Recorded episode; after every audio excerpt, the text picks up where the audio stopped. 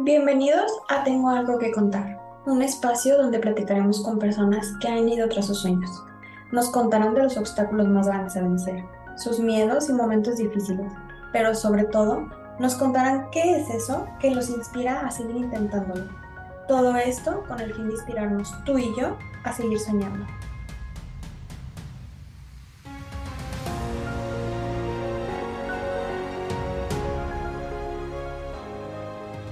¿Hasta dónde irías por seguir tus sueños? ¿Cambiarías de país? ¿Dejarías todo lo conocido? ¿Confiarías si la vida te empieza a llevar por otro lado para al final darte cuenta que ese camino te iba a llevar a lograr lo que soñaste de una manera diferente?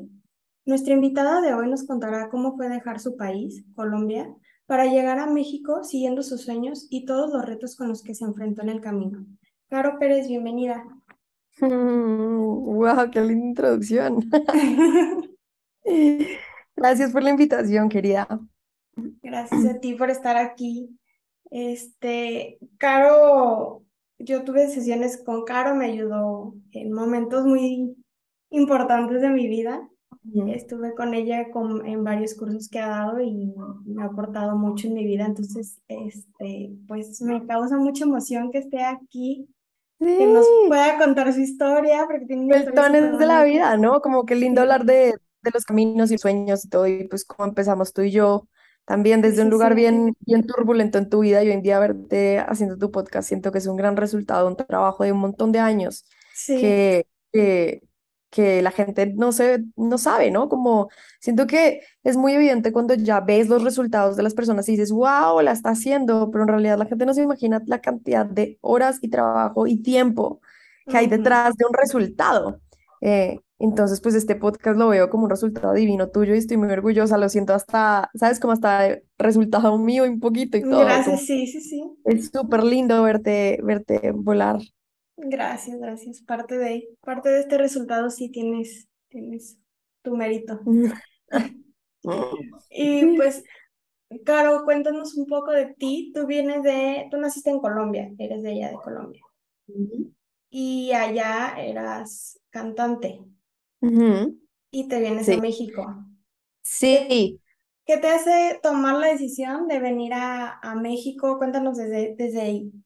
Pues no fue una decisión que tomara muy conscientemente la realidad. Yo eh, hoy puedo ver hacia atrás y, y, y saber que yo entré en una depresión muy fuerte estando en Colombia antes de llegarme acá, antes de venirme para México. Yo siento que y hoy, y hoy lo veo de esta forma. He aprendido que la depresión es como la manera del alma de decirte, te estás descarrilando, por aquí no es, cuando llevas mucho tiempo ignorando eh, ese llamado, ¿no? Y, y claro, lo veo hacia atrás y yo me estaba encarrilando en un montón de haceres, de cosas, de trabajo, como, como tú contaste, pues sí, yo soy cantante, estudié música en una universidad, estudié canto jazz, me dedicaba a eso, estuve hasta en realities, o sea, hice muchas cosas y yo genuinamente pensaba que mi camino de vida iba a ser por siempre estar parada en un escenario cantando. Y em, pues la vida muy sabia empezó a quitar de mi camino cosas que ya, pues a quitar de trancazo, a cerrar puertas. terminé una relación de, de, mucho tiempo, em, terminé, tenía como cuatro trabajos y los cuatro trabajos se, se, esfumaron de un día para otro, me gradué de la universidad y como que de repente me encontré en un espacio en el que ya no, no estaba haciendo, haciendo nada. Y al no hacer nada, me empezó a detonar como esta cosa de, pues si yo no estoy haciendo todas estas cosas, ¿quién soy? ¿Qué hago acá en este mundo? Y, mm, y no entendía. La verdad es que yo tenía muy anclado como que mi hacer con mi ser, con mi forma de ser. Entonces, en el momento en el que ya no tenía nada que hacer, pensé que pues yo no era nadie. Y eso me fue llevando en, como en, un, en una caída muy inconsciente, yo no sabía que eso era la depresión. Por meses, meses, meses, meses, meses en el que yo ya no, pues como que no le veía eh, propósito a, a nada, ¿no? Y en medio de esa crisis, como un día de mucha, de, de un iluminamiento, digo yo, en el que me acordé que tenía un primo lejano, lejano, lejano acá en México, que es coach. Y él lo llamé en medio de mi desespero y le dije, como no sé qué más hacer, yo no puedo vivir así. Y y me dijo, vente para México, quédate acá en mi casa, vente de vacaciones, haz estos cursos de coaching, a ver qué encuentras, porque nada de lo que nada de lo que estás buscando lo vas a encontrar en un trabajo, en una maestría, en un disco. No, voy a ven a mirarte, mirarte, a conocerte. Y me hizo sentido y yo no sabía lo que me estaba metiendo, la verdad, tenía dos semanas de vacaciones y pues acá estoy cinco años después todavía. Eh, entonces, pues la cosa de que tomaste la decisión de irte a otro país, no, yo no tomé la decisión de, de irme a otro país, más bien la vida me fue llevando y yo le fui haciendo caso a la vida.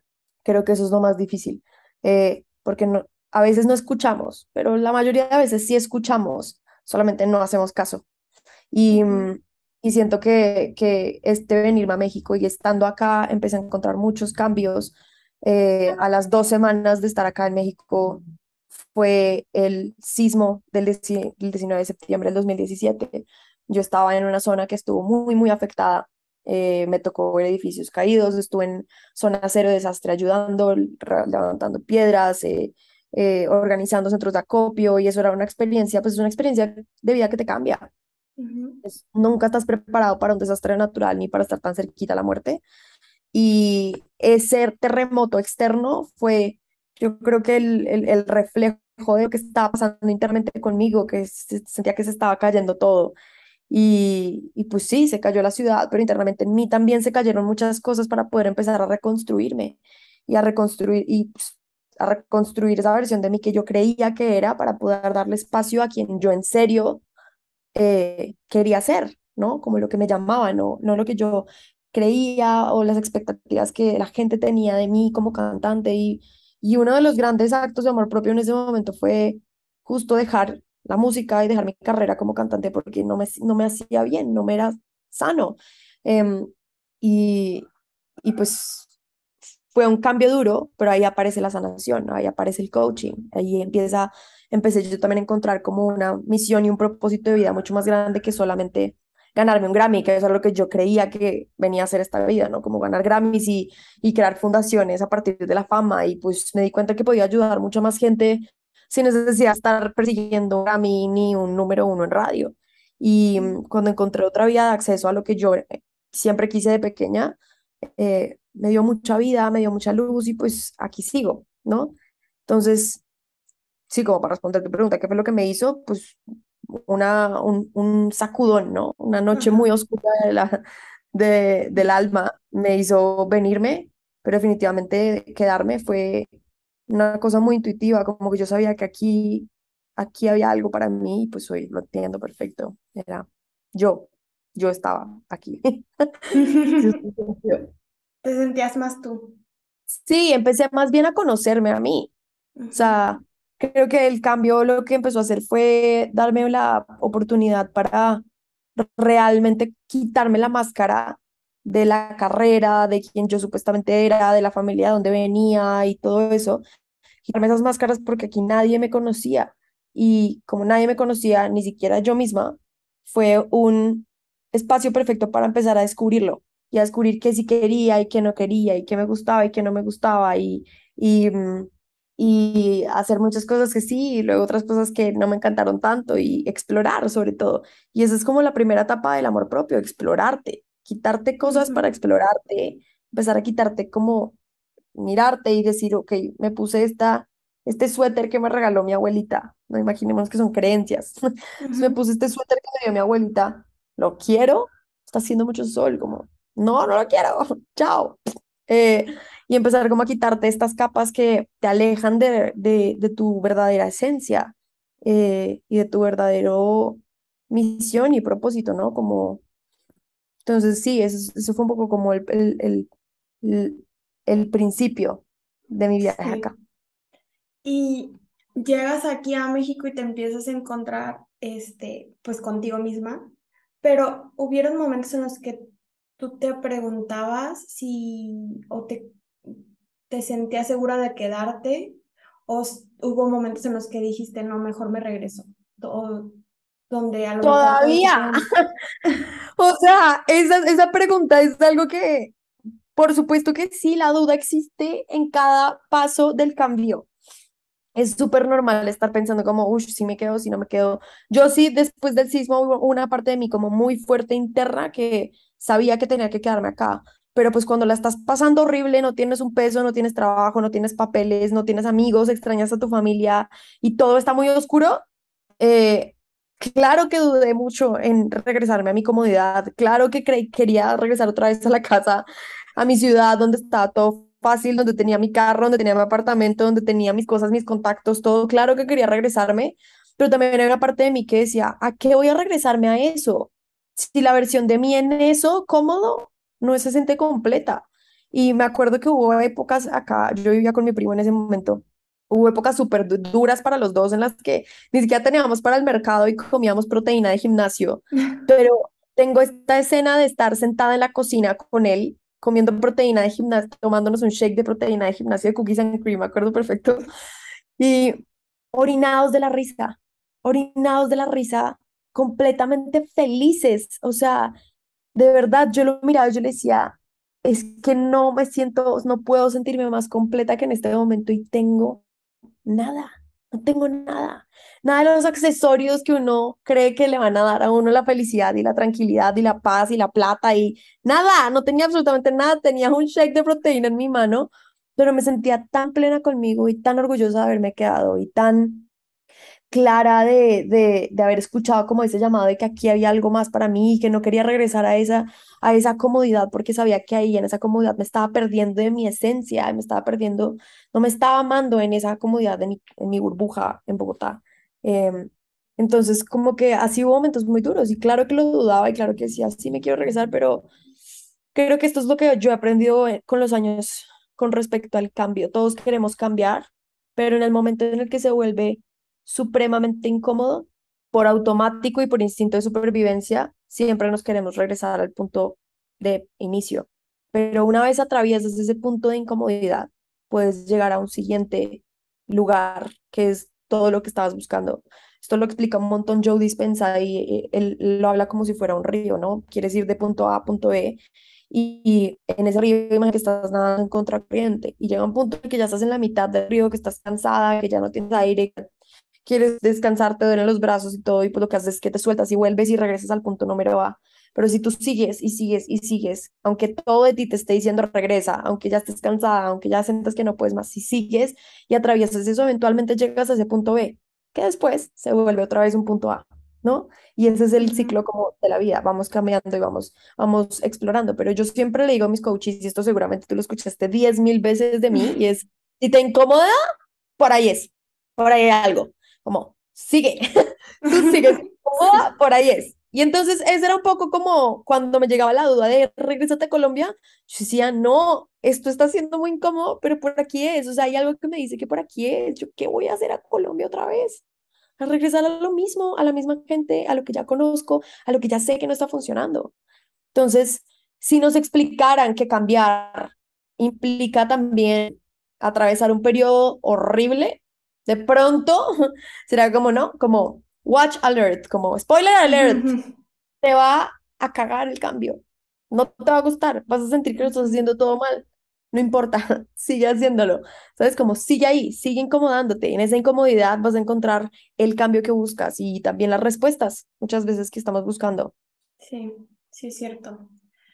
Eh, yo también eh, en el cambio he encontrado muchas cosas eh, muchos aprendizajes maravillosos y como dices, me he encontrado también a mí, y, pero también demasiada incomodidad, muchísima incomodidad de, de decir, te preguntas, ¿qué estaba pensando cuando, cuando lo decidí intentar, no?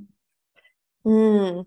Pero después ya que pasas todo eso es como de, ah, ah, ya encontré la razón. Oye, y estando ya aquí en México, cuando ya empiezas a sentir, a encontrarle ese sentido a quedarte aquí, tú empiezas a, con, con tu primo, em, empiezan juntos un proyecto, ¿no? Cuéntanos un poco más de esa etapa. Em, yo llegué a la casa de mi primo, que también era coach, y él también entró en una fase de transición. Él renunció también a su trabajo y como que nos encontramos en un punto de vida en el que ambos estábamos atravesando lo mismo, pero de distintas maneras, que era un viaje de amor propio, un viaje de soltarnos un poquito como de lo que conocíamos para empezar a buscar algo nuevo. Y en esa búsqueda, él y yo empezamos como a desarrollar en nosotros mismos, una metodología eh, basada en el coaching ontológico para, para encontrar ese amor propio. Y entre él y yo nos apoyábamos muchísimo a atravesar cosas, nos cuestionábamos un montón y de repente empezamos como a, a darnos cuenta que estaba funcionando lo que estábamos haciendo en nosotros y dijimos, no, hay que compartirlo. Y pues él siendo coach fue como, claro que sí. Y, y, mm, y entonces eh, creamos este taller que se llama Choose Light. Y pues hicimos talleres por lo menos como unos dos años antes de la pandemia. Y pues ayudamos a un montón de gente, ayudamos a un montón de gente, le mostramos esta misma metodología, yo me enamoré del coaching perdidamente, así como amaba la música y componer canciones, mi nuevo amor se convirtió en el coaching y estar en esa sala ayudando gente, como acompañando gente, más bien no ayudando gente, sino acompañando gente en sus procesos. Em, para mí se volvió casi que, que un lugar privilegiado en el mundo poder ver la transformación de un ser humano en mis ojos, literal, ver a una persona entrar a una sala un viernes y verla transformarse en tres días en un domingo o en un programa como el que tú y yo hicimos eh, en un día y después terminar seis semanas después completamente transformadas, para mí eso es un, un lugar privilegiado, ¿no? Que tenemos pocos dos coaches, sanadoras, psicólogas, terapeutas, como ver esa transformación es, es hermosa y, y me empecé a apasionar y a enamorar de, de, de esta disciplina del coaching hasta que eventualmente me, me certifiqué. Pero digamos que lo que empezó a pasar también en algún punto era que pues nuestro link entre mi primo y yo era el amor propio y mi alma empezó a buscar más herramientas espirituales empezó a jalar mucho la espiritualidad, el lenguaje universal, la energía, el, el, el trabajo desde el amor, eh, desde el cuerpo, desde el mundo emocional. Y entonces, pues como que simplemente empezamos a agarrar caminos o enfoques muy distintos. Ambos seguimos hablando hoy en día del amor propio, pero mi enfoque sí ha sido mucho más espiritual desde la ceremonia. Eh, con el tiempo, pues yo también fui haciendo más terapias, entonces metí mucho, mucho, mucho a la meditación. Me convertí coach de meditación, creé un programa de meditaciones. Eh, que ayudó a un montón de gente durante la pandemia para aprender a agarrar un hábito de meditar, que de hecho creo que así fue que nos conocimos. Y, y, y pues claro, mi enfoque empezó a irse un poquito más lejos del enfoque que creé con él. Y yo siento que a veces es eso, como que la vida nos muestra maestros en el momento en el que lo necesitamos, pero también tenemos que estar bien pilas para saber cuándo ese maestro ya cumplió su lección eh, de lo que te tenía que mostrar para que tú puedas seguir avanzando hacia donde tú tienes que ir, ¿no? Y aprender a saber cuándo soltar y cuándo, cuándo soltar para crecer. Y pues así fue. En la pandemia nos dimos cuenta que pues yo estaba creciendo por otro lado y yo escuché ese llamado y empecé a crecer hacia la espiritualidad y hacia el embodiment y me certifiqué después como coach de embodiment en, en una metodología a través de la, de la danza, que le llamamos dance therapy, que usamos la danza para llevar a, a niveles nuevos de conciencia y, y de amor. Entonces todo se fue como empezando como a, a entretejer, ¿no? El, el coaching de amor propio, pero luego, pues para la también utilizaba la música y al mismo tiempo la música era un elemento súper importante en mis meditaciones y entonces mucha gente empezó como a conectar conmigo y con mi tipo de meditación, que era muy como de crear conciencia, no solamente de encontrarte en silencio, sino de usar la meditación a través del, más bien, usar la meditación como instrumento para el amor propio, como una excusa para encontrar un espacio contigo. Y, y pues así fue como empezó, empezó como a desarrollarse un poquito más mi camino, mi lenguaje. Y si te soy muy honesta, la verdad es que no creo que nunca terminemos. O sea, no creo que nunca estemos como casados con un solo lenguaje porque el ser humano está cambiando constantemente.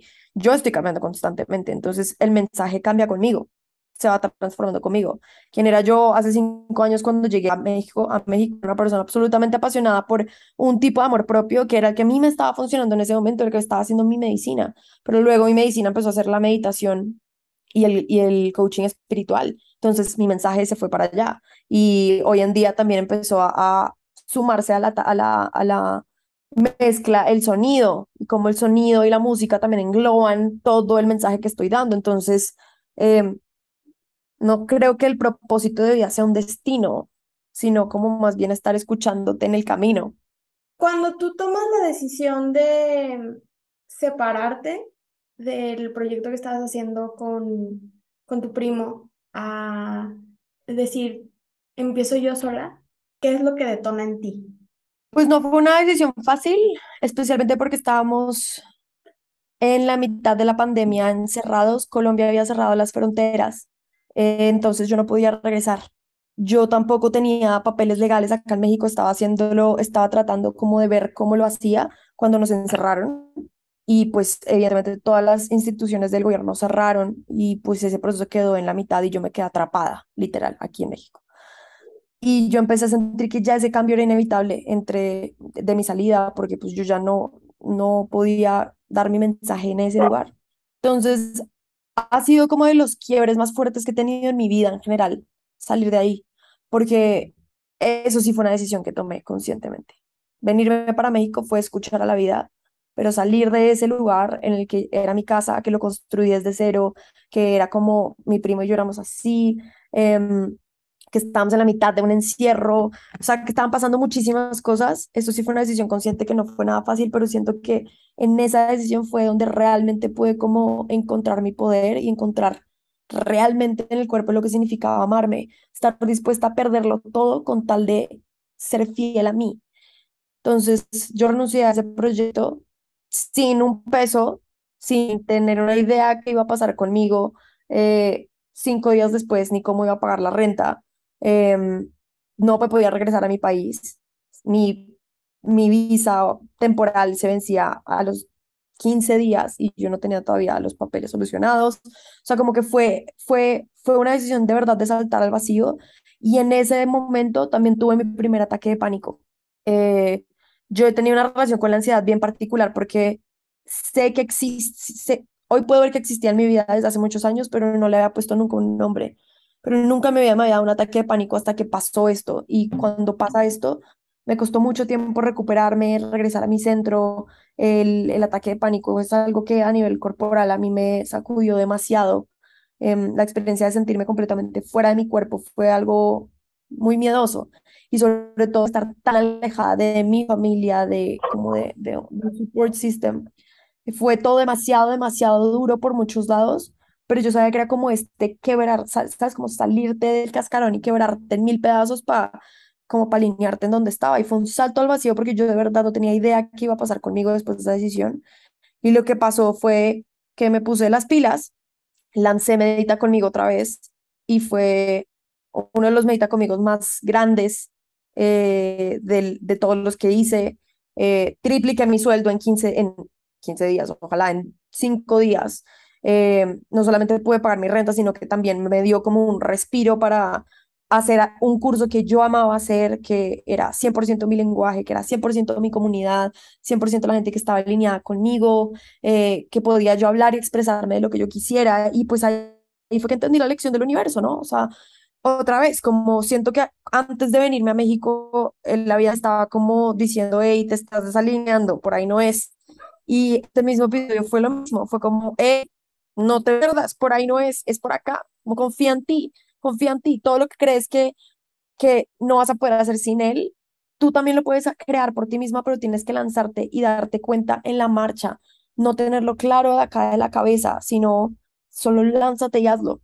Y cuando me lancé lo hice, todo empezó a fluir tan de manera natural y empecé a crecer yo y a crecer mi mensaje y a crecer mis redes de manera tan natural que dije, sí, yo me estaba perdiendo, como que no estaba escuchando por miedo, me daba mucho miedo hacerlo sola.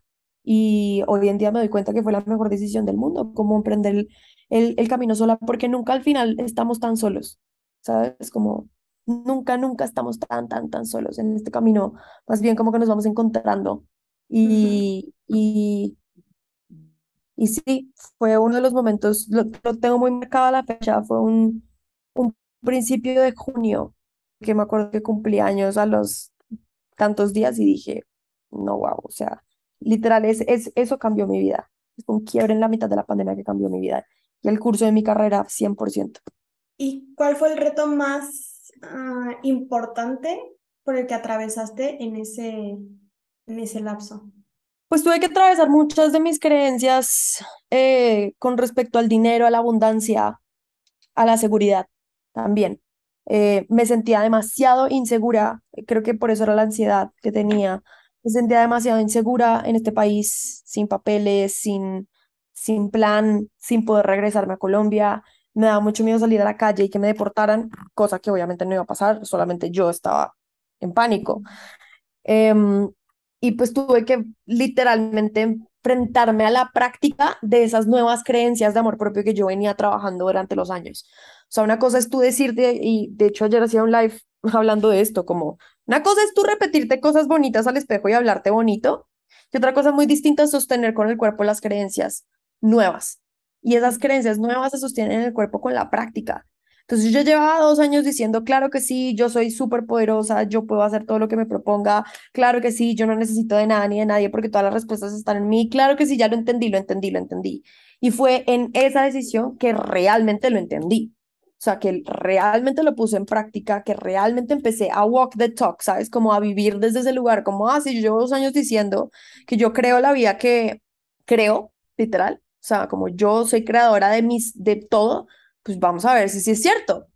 Y con todo y mis miedos y con todo y mi resistencia, ir y crear eso. Y irme de viaje sola. Y ir y, y crear la abundancia que yo sabía que me merecía por mí misma, sin la ayuda de nadie, sin que nadie vendiera por mí, sino como ir a hacerlo por mí. Em, y pues era justo, yo creo que la cereza del pastel de todo ese trabajo interno de los primeros dos años que yo había cocinado eh, acá en México, como mucho trabajo, mucho trabajo, mucho trabajo, y esto fue como que ahora sí lo vas a poner en práctica, vas a sacar el pastel al mundo. y, y así fue, y entonces eso fue, eso, eso, eso es como el, como el proceso de lo que viví. Obviamente hubo muchos momentos muy duros, de mucha soledad, de mucho miedo, la, la ansiedad no ayudó, fue una época de mucha ansiedad, em, pero también conocer a, la, conocer a mi ansiedad fue un regalo del mundo porque hoy en día puedo acompañar a gente desde esa misma ansiedad tan profunda porque la conocí en mí, entonces la puedo reconocer y ver con mucha compasión y con mucho amor en otros. Eh, y, y, fue mucho aprendizaje, o sea, fue mucho de ir, ir hacia adentro, pero también de aprender que aunque estábamos encerrados, mi lección no era ir tanto hacia adentro, sino hacia afuera. Ya mi lección era ir hacia afuera y mostrarme y brillar y emprender y creer en mí y tomar acciones y crear dinero y crear nuevas relaciones y irme de viaje, ¿sabes? Como mi lección de la pandemia, aunque era hacia adentro, se veía también hacia afuera. Mucho de poner en práctica. Sí, creo que una de las cosas que más admiro en, en ti es como esta vulnerabilidad de que siempre te compartes como tal cual eres, ¿no? Y siento que precisamente eso es lo que nos conecta con las personas, la vulnerabilidad, entender que todos podemos pasar por ese punto y se me hace muy mágico como tú acompañas eh, para decir, mm. yo he estado también ahí, te acompaño y, y, te voy a ayudar a volar. O sea, eso es como lo, yo lo sentía cuando iba a sesiones de terapia contigo y tomaba cursos contigo. Y se me hace muy padre y muy bonito. Es que yo creo que también una, un error que cometemos un montón en el mundo de las sanación es pensar o deshumanizar a las personas que nos están acompañando. Y una de mis paradas desde el día uno es como, yo empecé en esto ayer y no lo tengo resuelto. Y si te puedo acompañar, te puedo acompañar desde lo que yo también he vivido y sigo siendo una humana y sigo teniendo también problemas y también hay muchas cosas que no tengo resueltas y pues quizás de pronto las que ya pasé te puedo acompañar, pero seguimos siendo humanos independientemente de las etiquetas. Y creo que más allá de la vulnerabilidad, eh, veo lo que dices, como muchas personas en esta posición no se muestran y no muestran su historia y no muestran como la, la parte no tan linda de este amor propio, que es real es real, sí, sí, es lo que nos hace humanos, ¿no? Sí, sí, y yo siempre he dicho, o sea, las personas que están estamos en este camino de amor propio, eh, no significa que va a llegar un punto final en el, en el que digamos, ya lo logré todo, lo tengo todo solucionado y, y ya no me puede pasar nada y ya nada me puede destruir, sino que al contrario, o sea, sabes que te puedes destruir, pero sabes que tienes las herramientas para volverte a construir. Sí.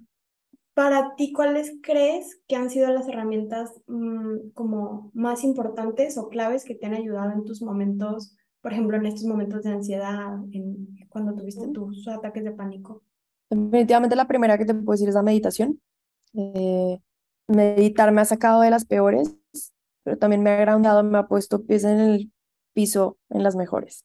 Eh, es el espacio en el que de verdad me he conocido a mí y no a mis cualidades o mis logros, sino a mí, a mi ser, como a esa alma en privado que nadie más conoce. ¿no? Es una puerta de acceso a un lugar de luz y de sombra y definitivamente la, la, la que cambió el curso de mi vida fue la meditación. Otra herramienta que me ha ayudado es entender que no lo tengo que resolver todo sola y de hecho no puedo resolverlo todo sola.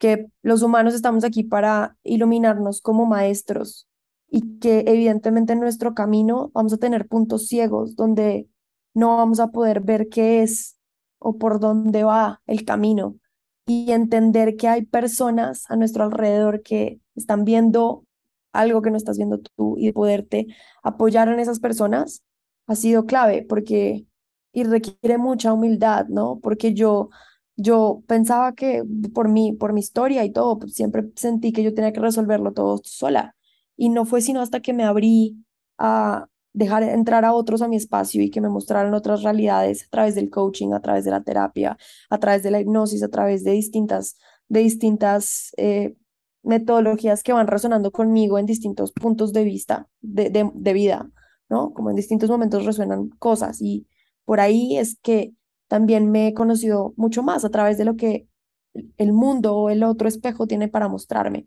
Entonces, esa sería la, la siguiente, como entender que no lo tenemos que hacer todo solo y que de hecho que de hecho las personas están ahí es para ayudarnos a encontrar ese hogar interno, ¿no? Como hay una frase muy, muy bonita de Ramdas que dice, we are just walking each other home. Nos estamos caminando los unos a los otros a casa, de regreso a casa, pero sí necesitamos de los otros. Y, creo que otra herramienta que, que para mí ha sido clave ha sido el cuerpo relacionarme con mi cuerpo y no como, ay, qué lindo cuerpo tengo y amo mis gordos y amo mi celulitis solamente, no, creo que esa fue la primera capa por la que entré, sino como darle espacio y movimiento a mi cuerpo para que se mueva la energía alrededor de todo lo que la mente no entiende. Eh, y por ahí va mucho mi coaching, porque para mí fue una medicina que no encontré sino hasta después de mucho tiempo. El baile lo que hace es que mueve tus emociones, mueve tu energía, mueve, tu mueve también tu vibración para que puedas sentir, abrirte, eh, encontrarte. Y creo que hemos negado un montón el cuerpo. Pensamos que la solamente ir a hablar, a charlar. Y, y ah, siento que es necesario el movimiento. El otro día escuché que la motivación es movimiento. Y hay veces cuando no, no encontramos motivación en la mente ni razones para ir a tal cosa o crear ese cambio o hacer la incomodidad, muévete. En, en, moverte es donde está el cambio, en moverte en direcciones contrarias, distintas. Eh, y, y, eso es empezar a tener como una conversación de ida y vuelta con el cuerpo. Y ese lenguaje del cuerpo es oro. Entonces, esos serían mis tres. Padre. Sí, el, el, nunca nos enseñan a sentir realmente nuestro cuerpo y convivimos con él toda la vida. Y sí, o sea, el cuerpo habla de formas inimaginables, o sea, desde cómo, hasta cómo lo que se nos antoja de comer, hasta enfermedades, hasta, o sea, el cuerpo nos habla de todas las formas que, que puede hacerlo.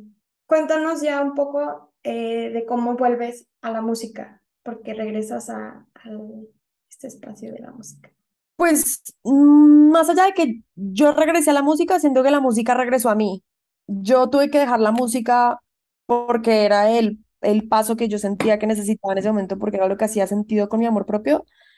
Y durante estas transiciones de la pandemia y de este encierro, eh, empezó a vibrar conmigo otra vez hacer, pero otro tipo de música, como música para meditar y explorar, empecé a explorar con sonidos y de repente llega a mí el kirtan, que es una práctica del yoga en la cual cantamos nombres de mantras, eh, pues nombres divinos y mantras. Y esta práctica me conectó muchísimo y me regresó la voz, literal. Fue a través de empezar a ir a estos, a estos espacios de comunidad en el que todo el mundo canta y a nadie le importa si está cantando lindo o feo, porque pues no es el propósito, el propósito es abrir el corazón a través del mantra. Em, empecé como a conectarme otra vez con la música desde una simpleza que yo no conocía. Empecé a desaprender todo lo que sabía para reaprenderlo de una manera mucho más simple. Y en esa simpleza empecé a enamorarme otra vez de la música y del sonido.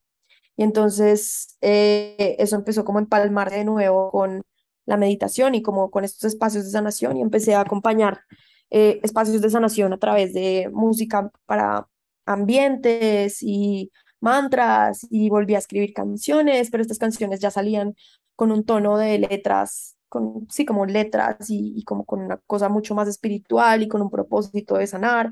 Y me di cuenta que en verdad, pues nació este proyecto que se llama Canope, que busca es hacer música para espacios de sanación, para acompañar espacios de sanación. Y creo que esa es un poco la misión que traigo yo en esta vida, acompañar en espacios de sanación a través del baile, a través de la música y a través de el, el coaching, ¿no? De la meditación. Entonces se empezó como a hacer un global de todo de quién soy yo, pero vuelvo y te digo, como que no siento que sea un camino que ya lo tenga completamente resuelto, porque pues eso lo pensaba yo en el 2020, no, sí, ya encontré mi vida, es el coaching de amor propio y tras, no, no era, era eso y otra cosa, y era eso y otra cosa, y siento que así es la vida, como que te va dando upgrade, ¿no? Como que te va, te va dando un poquito más y un poquito más y un poquito más, y pues siempre... Vas subiendo de nivel en el videojuego. Sí, y vas encontrando nuevas versiones de ti, y pues hay que aprender a conocer esa nueva versión, pero además empezar a amar esa nueva versión también. Eh, y es un constante caminar que no termina. Qué padre. Y ya por último, ¿cuál crees que ha sido tu lección más importante en todo este camino? No sé si te podría decir una, pero si tuviera que re, si tuviera como que resumirla a una, sería este tatuaje que hice antes de venir a México. Es confía en el universo, confía. Esa es la palabra que más me repito. Cuando está todo increíble, es confía. Cuando todo está muy confuso, confía, porque al final de cuentas hay un plan mucho más grande del que no, que no estamos viendo. Y si yo miro mi, mi, mi vida para atrás, me doy cuenta, estaba confiando y todo salió bien. Entonces, mi lección más grande ha sido esa, saltar al vacío confiando que va a salir un paracaídas, un par de alas o una alfombra voladora de Aladdin a salvarme, ¿no? Como de alguna forma va a salir todo bien. Qué bonito. Pues muchas gracias y pasamos a la última sección que se llama el chismógrafo. Caro, ¿tú cómo definirías el éxito? Depende para quién. Es relativo. Para mí el éxito es completamente personal y creo que perseguir una sola definición de éxito es el error más grande del mundo. Es el éxito personal. Entonces, para ti, ¿qué es la derrota? Alejarte de ti. ¿Cuál es tu mayor motivación en este momento? Mm. Vivir feliz, crear mis días de manera feliz. Qué bonita respuesta. ¿Qué es lo que más admiras en una persona? Que pueda ir por la vida con el corazón abierto. ¿Y qué es lo que más admiras de ti? Mm. Haber creído en mí cuando a nadie más le hacía sentido lo que yo estaba haciendo.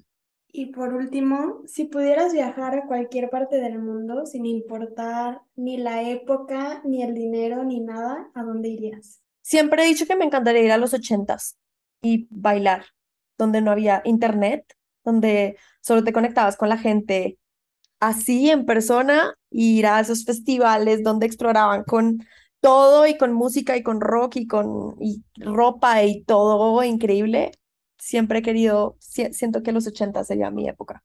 Wow. Y ya, pues por último, muchas gracias por acompañarnos. Esto es tu espacio. Invítanos a lo que tengas ahorita programado, eh, talleres o lo que quieras. Mil gracias a ti por la invitación. Pues nada, que me sigan en mis redes sociales como arroba la vida de caro-bajo. Eh, tengo un taller para mujeres que es de donde conocí a Lore, que se llama Amándome. Y tenemos fechas presenciales, también alguna, algunos lugares eh, online. Y también doy coaching uno a uno, que es, digamos, de las cosas que más me gusta hacer eh, hoy. Y es acompañar procesos a nivel individual. Vamos bien profundo y vamos bien lejos y pues nada, ahí en mi Instagram está la, está la programación de eventos, de kirtans, de ceremonias, de luna llena, de retiros, que vienen un par de retiros eh, eh, ahí en camino, uno a final de este año y el otro a principios del otro en, en otro país. Entonces, em, pues nada, ahí en mi Instagram van a encontrar todo. Mil gracias por la invitación, Bella. Muchas gracias a ti, Caro. Muchas gracias por quedarte hasta el final. Te invito a que nos sigas en redes sociales. Estamos como arroba tengo algo que contar, triple y bajo. Nos encantaría leer qué te pareció el capítulo. Queremos seguir inspirando a través de más historias y nos ayudaría mucho si nos siguen en cualquier plataforma que nos escuchas, nos evalúes y sobre todo, si quieres compartir tu historia o conoces a alguien que tenga algo que contar, no dudes en inscribirnos. Nos escuchamos la siguiente semana. Adiós.